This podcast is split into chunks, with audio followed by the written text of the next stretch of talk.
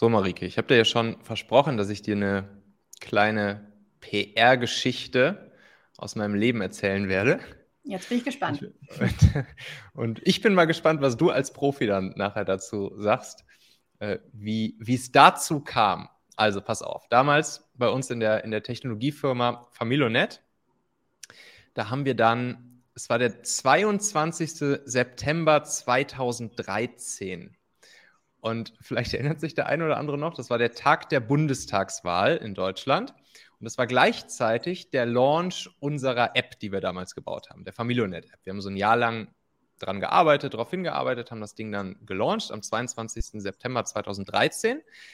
Und an diesem Tag haben wir es dann geschafft, dass wir bei RTL im Mittagsmagazin waren damit, dass wir bei RTL im Abendmagazin waren hier mit, ähm, ich weiß nicht, wer von beiden was moderiert hat, auf jeden Fall Peter Klöppel und, wie hieß die andere noch, Katja Burkhardt. Und stündlich in den NTV-Nachrichten kam und auf Bild.de auf der Titelseite damit waren, also sozusagen auf der Startseite von Bild.de und in der Printausgabe von der Bild, zwar nicht auf der Titelseite, aber sozusagen auch irgendwo dann drin in der Printausgabe. Und das Resultat war, dass uns am ersten Tag unseres Launches dann direkt unsere kompletten Server zusammengebrochen sind und unsere App, ja, ich glaube, so zwei oder drei Stunden online war und dann war sie schon wieder weg vom Fenster. ja, da sagt man einerseits Jackpot, ne, und andererseits so ein Mist. ganz genau, ganz genau. Und äh, ja, da können wir ja gleich mal ein bisschen drüber sprechen, wie man so etwas oder so etwas in die Richtung hinbekommen kann. Ich kann ja auch gleich nochmal teilen, wie wir das damals so eingefädelt hatten. Und genau darum soll es heute gehen. Ne? Also Thema Presseaufmerksamkeit, Medienaufmerksamkeit. Wie geht schlaue Pressearbeit? Wie bringt man sein Unternehmen, sich selbst in die Medien? Und dazu ist heute Marike bei uns. Marike Frick, du bist ja PR-Expertin. Und da wollen wir uns gleich mal solche Fragen angucken. Ne? Wie viel Sinn macht eine Pressemitteilung, wenn sie Sinn macht, wie mache ich sie am besten, wie kontaktiere ich Journalisten am besten, wie kann ich meinen Expertenstatus aufbauen, etc. pp. Und ja, du hast uns fünf Schritte mitgebracht hier heute, die du gleich mal mit uns teilst, wie man sozusagen eigene Pressearbeit nach und nach aufsetzen kann, wie man solch ein Ergebnis oder zumindest das Ergebnis in den Medien aufzutauchen dann selbst hinbekommen kann. Dementsprechend herzlich willkommen, Marike, schön, dass wir darüber jetzt mal quatschen. Ja, vielen Dank. Also, erzähl. Medienaufmerksamkeit. Warum brauche ich das überhaupt? Warum, warum brauche ich Presse- und Medienaufmerksamkeit für mein Unternehmen oder für mich? Was ist überhaupt der Sinn der ganzen Geschichte? Weil du möchtest, dass deine Server zusammenbrechen. genau. Also, es, Medienaufmerksamkeit ist natürlich das ganz große Publikum. Also, ich meine, du kannst natürlich ewig und drei Tage irgendwelche TikTok-Videos hochladen oder äh, auf LinkedIn posten ohne Ende. Ist auch schön, mache ich auch, gute Strategie. Ähm, du kannst aber mit natürlich mit einem Artikel und mit einem Fernsehbeitrag ganz, ganz viel mehr ähm, Aufmerksamkeit auf einmal bekommen. Nun sollte es natürlich nicht wie bei dir in dem Fall so sein, dass dann die Server zusammenbrechen. Aber wir haben es wirklich auch schon gesehen bei Leuten, die einfach in der FAZ waren, also Frankfurter Allgemeine Zeitung waren und wo auch der Online-Shop dann sofort mit Bestellungen durch die Decke gegangen ist. Mhm. Ein Artikel kann ja so viel mehr bewirken als irgendwie ein Jahr lang posten. Das ist nicht so ein Automatismus, wie man manchmal denkt. Es kommt auch darauf an, ne? ist es das richtige Zielpublikum? Interessiert das Thema wirklich diese Leute? Ähm, für manche kann es auch total relevant sein, einfach nur in den richtigen Fachmagazinen zu erscheinen. Wir hatten zum Beispiel eine, eine Anwältin, die hat sich, in der, hat sich auf die Fitnessbranche Branche spezialisiert und die hat gesagt, ich will einfach in diese ganzen äh, Fitness- und Sportmagazine rein und das reicht mir, weil das ist genau die richtige Strategie. So, wenn man dann da ist, dann ist es natürlich auch sehr schön, wenn dann auf der Webseite steht, bekannt aus Runners World und was es da alles gibt. Ähm, das ist noch das Zweite, was viele sehr, sehr gerne mitnehmen, so eine Bekannt-Ausleiste aufzubauen, weil das dann wiederum Vertrauen schafft, weil das wieder so ein bisschen ja, dieses Spiel ist von Renommee und ähm, das ist nicht irgendwer. Ich bin hier nicht bei, irgendwem auf der Webseite. Mhm. Ja. Und da würdest du auch sagen, auch heute Fernsehen, so das klassische Fernsehen, okay, bei uns damals 2013, das ist jetzt irgendwie zehn Jahre her, schon krass, zehn Jahre her. Das, das hat krass gewirkt. Und, aber würdest du sagen, heute ist die Wirkung auch immer noch gegeben durch Massenmedien, obwohl, was weiß ich, Fernseh, Fernsehnutzung abnimmt, beziehungsweise die, die Zuschauer immer älter werden und vielleicht nicht mehr so zur optimalen Zielgruppe gehören. Klassische Printmedien etc. werden weniger abonniert, weniger gelesen. Würdest du aber sagen, dass, dass trotzdem der Effekt noch voll gegeben ist, ja? Es kommt wirklich auf die Zielgruppe an. Also wir hatten gerade eine Teilnehmerin, die war vor zwei Tagen, glaube ich, in der Tagesschau und die hat gesagt, mhm. sie hat so viele Zuschriften bekommen. Menschen haben sich bei ihr gemeldet und sie hat gesagt, ich habe gar nicht gedacht, dass so viele das auch wirklich sehen würden. Ähm, mhm. Und dann wiederum würde ich jetzt nicht mit einem Produkt, das sich an eine, an eine Gruppe, Zielgruppe zwischen 14 und 18 richtet, würde ich nicht sagen, du musst unbedingt in die FAZ. Ist ja logisch. Mhm. Ist ja immer eine Frage, wo hält sich mein Zielpublikum auf? Aber wir hatten zum Beispiel eine Teilnehmerin, die ähm, stellt nachhaltige Geschirrspülmaschinen-Tabs her. Die kleinsten hm. Geschirrspülmaschinen-Tabs der Welt. Hm. Und die hat es echt lange mit Anzeigen versucht und hat über Facebook-Anzeigen hm. nicht ihr Publikum erreicht und dann eben mit Medienarbeit ihr Publikum erreicht, das an Nachhaltigkeit interessiert ist. Also die wichtigste Frage ist immer, wer ist mein Publikum und wo halten die sich auf? Und dann, wenn das wirklich passt, dann ist Medienarbeit auf jeden Fall immer noch also es sind, mhm. sind ja immer noch hunderttausende Menschen, ja. die Fernsehen Ja, Millionen im Zweifelsfall. Und ne? äh, Zeitungen lesen und ähm, die Apps lesen und so weiter. Genau, genau. Also das muss man sich immer wieder vor Augen führen, ne? was das, gerade auch Fernsehen, was das dann einfach für Millionen Einschaltquoten sind, was man dann auf einmal auf einen Schlag für Augen vor sich hat. Und, und das ist halt einfach so diese Schlagzahl, die ist halt immer noch massiv. Ne? Das ist halt schon crazy. Ja, okay, dann lass uns mal durchgehen. Hast uns fünf Schritte mitgebracht, wie ich sowas selbst einfädeln kann. Und da bin ich jetzt natürlich mal gespannt und dann kann ich ja vielleicht zwischendurch immer so ein bisschen mich versuchen zurück, zurückzuerinnern, wie wir das damals gemacht haben und ob ich mich da an der einen oder anderen Stelle wiedererkenne und teile dann einfach so ein bisschen zwischendurch auch, was, was, was damals dann bei uns geschah, bevor diesem, vor diesem 22. September 2013. Okay, let's go. Schritt Nummer eins. Was muss ich tun, um in die Medien zu kommen? Bevor wir den ersten Schritt gehen, Frage an dich. Habt ihr damals eine Pressemitteilung geschrieben? Hm, ich glaube schon, ja. Ich glaube schon. Ja. Ich glaube schon. Ich bin ja die, die Verfechterin, Verfechterin der Bitte schreib keine Pressemitteilungsstrategie. Mhm. Ich bin ja selbst Journalistin. Also ich bin mhm. von Haus aus Journalistin und ich habe unheimlich viele Pressemitteilungen jeden Tag in meinem Posteingang bekommen. Mhm. Ähm, wenn du in der Redaktion festarbeitest, kriegst du ganz leicht mal 10, äh, 100, 100 bis 150 ähm, E-Mails jeden Tag. Davon ist ein mhm. Großteil Pressemitteilung. Das kannst du gar nicht alles lesen, geschweige denn dir wirklich wirklich durchlesen und wirklich verdauen. Ähm, ja. Deswegen sage ich immer, du musst wirklich irgendwas schaffen, damit du im Posteingang überhaupt auffällst. Und mit Pressemitteilung fällst du nicht mehr im, im Posteingang ja. auf. Ich glaube, die Pressemitteilung und, war damals bei uns auch nicht der, also das war nicht das, wie wir dann da bei RTL und Bild und so da reinkamen. Das haben wir noch ein bisschen anders eingefädelt. Aber wir haben, glaube ich, trotzdem auch zu diesem Launch eine Pressemitteilung. Was die jetzt genau für eine Wirkung am Ende hatte, keine Ahnung. Okay. Ja. Also das erstmal vorab, damit man überhaupt meine Methode versteht. Ich, ja. ich setze darauf, keine Pressemitteilung zu schreiben an 300 Journalisten auf einmal, weil die werden zugeballert. Die werden wirklich zugeballert mit Informationen. Es funktioniert immer weniger. Ja. Und deswegen fangen meine Schritte dabei an. Also erstmal ganz grob der Überblick. Meine Vorgehensweise ist so, dass du dir ähm, Gesprächsangebote überlegst, die du an einzelne Journalisten wirklich weitergibst. Du kontaktierst die Einzelnen und sagst, hey, ähm, mhm. ich habe was zu sagen, hätten Sie nicht mal Interesse an einem Interview? Und das, damit das funktionieren kann, ist Schritt eins, dass ich mir über meine Positionierung wirklich super klar bin und dass mein Gegenüber sofort sieht, was ist denn meine Positionierung. Also um mal beim Beispiel zu bleiben, der kleinsten Spülmaschinentabs der Welt, das ist natürlich ein toller Superlativ.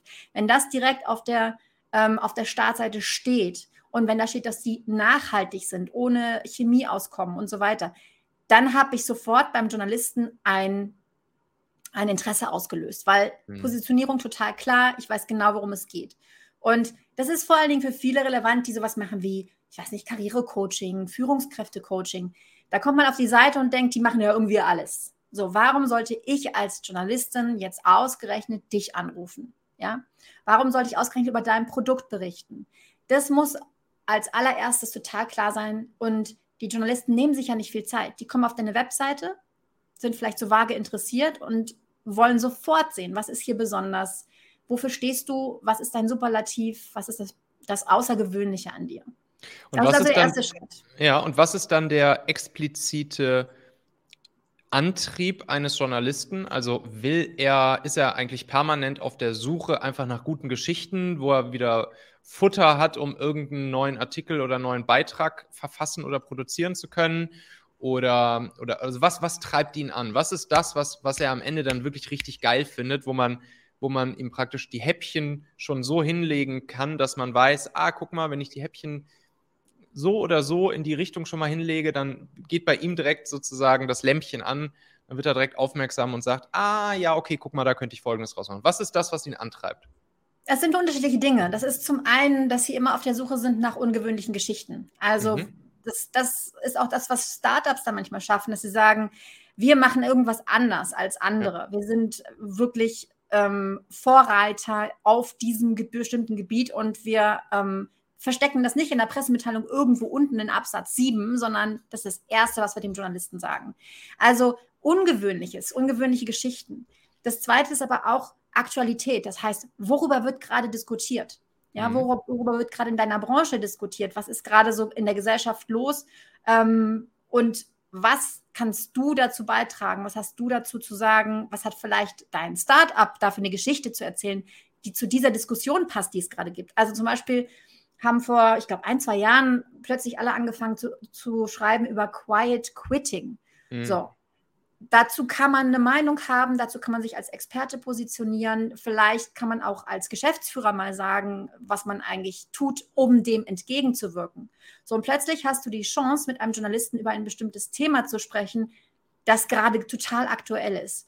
Das hättest du vielleicht nicht, wenn es einfach nur darum ginge, was du gerade, dass du einen Relaunch hattest oder dass, ähm, dass du irgendwie ein, ein neuartige neuartiges Produkt auf den Markt gebracht hast, wo der Journalist sagt, ja, ja, davon gibt es ja auch zehn andere. Mhm. Plötzlich hast du ein Thema, über das du mit dem Journalisten sprechen kannst. Ja. Quiet Quitting und wie wir als Firma damit umgehen. Nur mal so ja, als Beispiel. Beispiel. Also du ja, brauchst ein Thema, das kann eine Story sein oder das mhm. kann irgendwie ein Gesprächsumfeld sein zu einem aktuellen Aufhänger.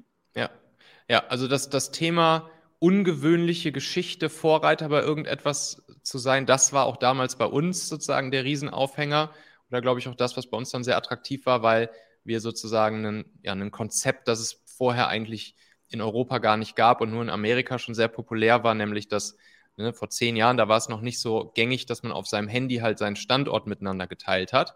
Und wir haben das sozusagen ja dann in unsere Familionet-App gebaut und sind damit zum, zum allerersten Mal gab es plötzlich sowas, dass Familienmitglieder untereinander ihren Standort teilen konnten. Also, dass man gesehen hat, ist das Kind gut in der Schule angekommen, kommt Vater irgendwie noch beim Supermarkt vorbei, kann noch Milch mitbringen, äh, ist irgendwie die Tochter noch beim Sportverein gerade oder fährt sie gerade los und so in die Richtung. Das waren natürlich so Use Cases, die gab es vorher einfach nicht. Und mhm. trotzdem, also es war halt was super Neues und gleichzeitig konnte man, konnte man da natürlich auch sehr schöne Geschichten zu erzählen. Also bei uns war dann, war dann häufiger noch dann, auch danach noch immer wieder das Fernsehen da. Und die, und die wollten dann die Szenen immer nachstellen. Also die wollten dann immer, dass wir irgendwie so eine, so eine Familie aus unserem Kundenpool einfach ranholen.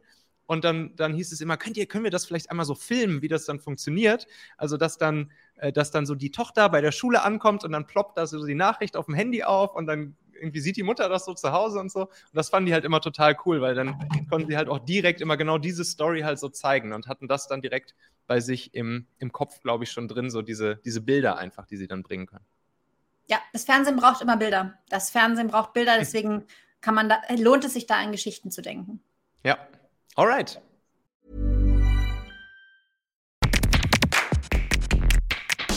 Meine lieben Podcast-Hörer, wenn dir gefällt, was du hier regelmäßig hörst, dann würde ich dir empfehlen, auch hin und wieder mal in meinem YouTube-Kanal vorbeizuschauen. Dort bekommst du dann nämlich solchen Content hier nur eben zusätzlich noch auf der Bildspur. Ich zeige ja immer viele Praxisbeispiele, Erklärgrafiken und Vorlagen, die du sofort für euch anwenden kannst. Ich habe einen Kurzlink eingerichtet, der dich direkt zum YouTube-Kanal bringt unter xhauer.com/yt für YouTube. xhauer.com slash yt. Klicke dort gern einfach auf Abonnieren, so siehst du dann auch automatisch einmal pro Woche, wenn ich ein neues Video rausgebracht habe und kannst einfach entscheiden, ob du es dir ansehen möchtest. Wir haben für die nächsten Monate unglaublich wertvolle Folgen geplant. Der Content-Kalender, der platzt praktisch aus allen Nähten, lohnt sich, versprochen. xhauer.com slash yt. Punkt Nummer zwei oder Schritt Nummer zwei, wenn ich das habe, wenn ich meine Positionierung oder meine ungewöhnliche Geschichte oder meine aktuelle, meinen aktuellen Beitrag sozusagen zum aktuellen Thema habe, was mache ich dann?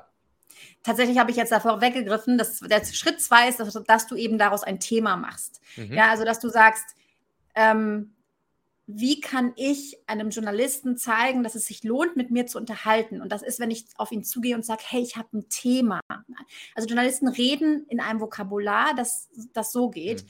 Ähm, ich habe da mal ein Thema für dich. Ich habe da mal einen mhm. Themenvorschlag. Ich habe da mal eine Geschichte für dich. Ja, das mhm. sind so, das ist Vokabular, das Journalisten untereinander benutzen. Und was PR-Agenturen oft machen, ist, dass sie halt das Wort Pressemitteilung benutzen oder können wir das bei ihnen platzieren? So ja. reden Journalisten halt untereinander nicht, deswegen würde ich ja. auch empfehlen, darauf zu verzichten. Okay, also das heißt, erster Satz direkt in der E-Mail oder am Telefon, ich habe ein Thema für dich, ich habe hier eine coole Geschichte für dich. Ja, Fertig. genau. Das ist ähm, ein ganz wichtiger, wichtiger Tipp. Ähm, du brauchst ein gutes Thema. Also Schritt 1, Positionierung muss klar sein. Das ist noch kein Schritt an sich. Das ist etwas, was du vorher leisten ja. musst. Guck auf deine Webseite, das rüberkommt, was dich besonders macht und zu welchem Thema du dich positionierst. Das mhm. zweite ist, hab ein cooles Thema. Mhm. Und dann können wir auch gleich zu Schritt drei gehen. Der, mhm. Dieses Thema musst du in ein knackiges Gesprächsangebot bringen. Mhm. Ähm, Gesprächsangebot kann am Telefon stattfinden, kann per E-Mail stattfinden, kann auch natürlich im persönlichen Kontakt stattfinden, wenn man mal mhm. irgendwo sein sollte, wo auch Journalisten sind. Ähm, wir machen das mit unseren, mit unseren Kunden so, ähm, also ich habe ein Programm, wo wir Leute begleiten und denen das alles zeigen und die meisten von denen ähm, entscheiden sich für E-Mail. Mhm. Wir haben nämlich auch immer Redakteure bei uns zu Gast im Programm und die sagen, die sagen, sie sind einfach bis oben hin dicht. Und wenn dann noch ein Telefonanruf kommt, entweder gehen sie nicht ran oder sie sind schlecht gelaunt, weil sie eigentlich gerade keine Zeit haben. Ähm, insofern entscheiden sich die meisten dafür, das per E-Mail zu machen. Und dann brauchst du halt so ein ganz knackiges, kurzes Ding. Also nicht diese lange Pressemitteilung, wo, wie gesagt, in Absatz 7 sich irgendwas versteckt, mhm. sondern eine kurze E-Mail, wie du es gerade formuliert hast, der erste Satz ist schon super wichtig. Und da sollte schon klar sein, ich habe was, worüber ich sprechen kann. Und nicht, ich habe eine Vermeldung, ich habe eine Verlautbarung. Ja. In mhm. Pressemitteilungen stehen ganz viele Verlautbarungen. Was Journalisten aber eigentlich suchen, sind Gesprächspartner. Ja. Die sitzen am Schreibtisch und die müssen über irgendwas schreiben. Und die brauchen Menschen, die ihnen Informationen geben, die ihnen Geschichten erzählen. Und deswegen gehört das in ein kurzes, knackiges Gesprächsangebot rein. Das ist auch das Ziel, ja. Also, dass ich, äh, genau, Gesprächsangebot. Das Ziel ist immer, dass man nach der E-Mail dann miteinander spricht, einmal persönlich am Telefon. Und das ist eigentlich die Conversion, die ich messe aus der E-Mail heraus. Das ist mein Conversion-Ziel aus der E-Mail heraus, ja? Ja, das Conversion-Ziel ist eigentlich, dass du eine Rückmeldung bekommst. Also man, es ist mhm. nicht so, dass man dann sofort angerufen wird, sondern ähm, wenn es interessant ist, kriegt man in der Regel eine Rückmeldung und die Journalisten wollen mehr wissen. Und deswegen sage ich auch, Du musst nicht alles gleich in diese allererste E-Mail packen. Wenn es so interessant ist, dass der Journalist darauf anspringt, dann wird er sich zurückmelden und wird fragen, kann ich dazu noch ein paar mehr Infos haben? Oder er wird sich auf deiner Webseite umsehen. Ja. Ich glaube, das, das war damals bei uns dann folgendermaßen. An der Stelle haben wir dann sozusagen auch noch ein bisschen Verknappung eingebaut. Also da war es dann halt so, dass wir gesagt, ich glaube, einer von beiden, entweder RTL oder Bild, hatte halt zuerst gesagt, ja, cool, coole Geschichte, da machen wir was draus. Und dann haben wir sozusagen den, den anderen dann gesagt, hier auf Fernsehseite ist RTL schon mit dabei, wollt ihr sozusagen exklusiv diejenigen sein, die printmäßig da was zu sagen können. So, und sozusagen, bevor wir das dann an alle anderen rausgeben. Und das hat dann an der Stelle ganz gut funktioniert und so haben wir es dann auch später noch ein paar Mal gemacht, dass man sozusagen dann ja exklusiv sich die die Medien eben, entweder halt die größten oder halt welche, die besonders relevant sind, schnappt und ihnen das im Prinzip exklusiv anbietet. Ne? Oder wie würdest du, wie würdest du, was würdest du dieser Strategie sagen? Ja, absolut. Also gerade die großen Player, ne, wie Bild oder mhm. RTL, interessiert das natürlich. Die wollen die Ersten sein. Das ist klar. Mhm. Das ist vielleicht nicht so relevant, wenn ich mich zum Beispiel an ein Fachmagazin wende oder an eine, eine Zeitschrift, die nur einmal im Monat erscheint. Mhm. Aber auch da haben wir es schon erlebt, dass die Sachen exklusiv haben wollten, wenn es zum Beispiel eine sehr emotionale Geschichte war. Ähm, wir hatten zum Beispiel eine Coach, die was sehr Emotionales, Persönliches ähm, aus ihrem Leben erzählt hat, auf vier Seiten. Mhm. Und da hat die Zeitschrift gesagt, das wollen wir dann aber auch exklusiv haben. Mhm. Ähm, und wenn es so ein News, was News-Relevantes ist, so wie bei euch, dann ist das eine sehr gute Strategie zu sagen, ähm, hey, wir geben das nur an euch, wir halten das jetzt noch zurück, geben es nur an euch, wollt ihr es hopp oder top? Mhm. Cool. Alright. T Schritt Nummer drei: Thema in knackiges Gesprächsangebot bringen. Ziel, Antwort erhalten. Conversion-Ziel, Antwort erhalten. Was passiert dann? Genau. Schritt Nummer vier. Was man dann braucht, bevor man das Ding überhaupt abschicken kann, ist ein hochwertiger Kontakt. Stimmt, was ich muss wissen, wo ich es hinschicke. Äh, genau. Was meine ich mit einem hochwertigen Kontakt? Eben nicht irgendwo hinschicken. Und das mhm. ist dieses Ding. Ähm, ganz oft ist es so, dass eine, eine PR-Agentur damit wirbt, wir haben 1000 Kontakte zu ähm, Journalisten in ganz Deutschland und wir schicken eine Pressemitteilung an diese 1000 Kontakte und das lassen wir uns bezahlen, ja, diese 1000 mhm. Kontakte. Aber das sind keine hochwertigen Kontakte, das sind alle möglichen Journalisten. In, in, den Redaktionen ist auch unheimlich viel Bewegung. Das heißt, dass man da wirklich immer den richtigen erwischt. Dann ist da jemand in Elternzeit, dann macht da jemand eine Vertretung, ist schon wieder weg und so weiter. Ist auch noch so eine Kunst für sich. Deshalb sind das für mich keine hochwertigen Kontakte. Das ist dieses Rausballern ja, von Pressemitteilungen. Was wir empfehlen, ist, dass wir sagen, du solltest wirklich dir genau angucken, ich will jetzt zum Beispiel ins Manager-Magazin und ich, ich bewege mich im Bereich Startup, dann solltest du rausfinden, wer sich beim Manager-Magazin ja. mit Startup-Themen beschäftigt. Du hast aber immer mehrere Möglichkeiten. Ist dein Startup jetzt im Bereich Nachhaltigkeit angesiedelt, dann kann es auch jemanden geben, der sich zu Nachhaltigkeitsthemen, äh, um Nachhaltigkeitsthemen ähm, kümmert. Und da hast du schon mhm. zwei Ansprechpartner. Das sind beides hochwertige Kontakte. Und es ist wichtig, dass man sich diese Arbeit macht, bevor man die E-Mail abschickt, wirklich zu gucken, wer beschäftigt sich denn da mit welchen Themen. Und da gucke ich einfach auf der, auf der Seite bei denen und gucke, wer hat bisher Artikel rund um dieses Thema geschrieben, ja? Manche machen es einem leicht, manche machen es einem schwer. Bei Spiegel Online zum Beispiel kannst du das gesamte Impressum, alle Redakteure sehen, kannst mhm. auf den einzelnen Redakteur klicken, auf die mhm. Redakteurin mhm. klicken und siehst sofort, worüber hat die schon geschrieben. Mhm. Das ist super easy. Und manche andere machen es einem eher schwer. Mhm. Und da muss man dann ein bisschen gucken, vielleicht kann man LinkedIn zur Hilfe ziehen, vielleicht mhm. kann, man, ähm, kann man auch mal kurz anrufen und fragen bei der Redaktionsassistenz. Da gibt es so ein paar Tipps und Tricks, wie man das rausbekommt. Mhm. Okay. Und dann, alles klar, hochwertige Kontakte raussuchen, die richtigen Kontakte raussuchen, diesen dann schreiben, wenn ich die E-Mail rauskriege, per E-Mail, sonst vielleicht auch mal per LinkedIn schreiben oder anrufen, mich durchtelefonieren. Alles klar, cool. Und dann Schritt Nummer fünf. Schritt Nummer fünf ist, dass du dann auch wirklich ein Interview gibst, das so gut ist, dass, dass sich gewaschen hat. Genau, ja, es ist wirklich so. Ich hatte schon mal, als Journalistin hatte ich schon Gesprächspartner da, die haben 40 Minuten geredet und ich habe mir am Ende drei Sätze mitgeschrieben. Und so jemand taucht natürlich in meinem Text nur am Rande auf, wenn ich ihn überhaupt äh, in meinen Text aufnehme. Das heißt, richtig gute Interviews zu geben, ist, ist Teil des Ganzen. Ähm, du fällst positiv auf, wenn du Geschichten erzählst, ja, wenn du sagst, neulich ist mir das und das passiert und oder mir fällt da diese Geschichte, dieses Beispiel ein. Ähm, du fällst positiv auf, wenn du dich gut vorbereitet hast und Fakten nennen kannst. Wenn du also sagen kannst, da gibt es eine Studie. Und ähm, du fällst auch dann positiv auf, wenn du komplizierte Dinge so erklären kannst, dass diese Leser sie verstehen. Das mhm. heißt, wenn du mit einem Fachredakteur mhm. telefonierst, der für ein Fachmagazin schreibst, schreibt, kannst du natürlich eine andere Sprache wählen. Wenn du mit der Bildzeitung telefonierst, solltest du eine Sprache wählen, die diese Leser auch wirklich verstehen. Also da kann man sich wirklich nochmal richtig, richtig ähm, Bienchen verdienen, wenn man, wenn man komplizierte Dinge verständlich erklärt, Beispiele parat hat, Geschichten erzählen kann. Man wird mehr Platz in diesem Artikel bekommen, ja, oder mehr Platz im Fernsehbeitrag. Ja. Wenn die dich irgendwie für einen Fernsehbeitrag zehn Minuten interviewen und am Ende ist nur ein brauchbarer Satz dabei rausgekommen, weil du einfach ohne Punkt und Komma geredet hast und die können das nicht sinnvoll zusammenschneiden, dann wirst du in diesem Fernsehbeitrag nicht groß vorkommen. Ja, also da würde ich mir jetzt natürlich einfach vorher mal anschauen, wie schreibt diese Person sonst so, dieser Journalist? Wie schreibt der sonst so? Und was für, ein, was für ein Stil nutzt der? Und in dem Sinne dann natürlich auch, wie schreibt er mit seinem Zielpublikum wieder? So, was ist jetzt sozusagen das inhaltliche Niveau auf dem man dann eben unterwegs ist. Und dann würde ich es wahrscheinlich auch genau so schon mehr oder weniger ihm dann im Interview hinlegen. Und ja. Sag mal kurz. Das, das, kann eine gute Strategie sein, zu gucken, äh, was genau, was hat die, was hat die Person für einen Stil. Ja. Wichtig ist aber trotzdem, dass man authentisch dabei noch bleibt. Ne? Dass Klar. du nicht versuchst, dich anzupassen, sondern Nein. dass du Logisch. Das Liebste ist mir wirklich, wenn du einfach frei von der Leber wegsprichst und mhm. ähm, drauf losgehst. Ja. Was ich, was ich einfach höchstwahrscheinlich noch machen würde, wäre von, also nach dem Interview dann, wenn das Interview zu Ende ist, alles klar, Dankeschön, ciao, hat Spaß gemacht.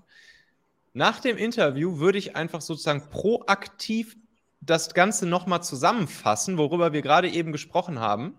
Und einfach nochmal nur in einer E-Mail so Bullet Point-mäßig nur nochmal kurz auflisten, was so die wichtigsten Punkte waren, die ich gerade erzählt habe.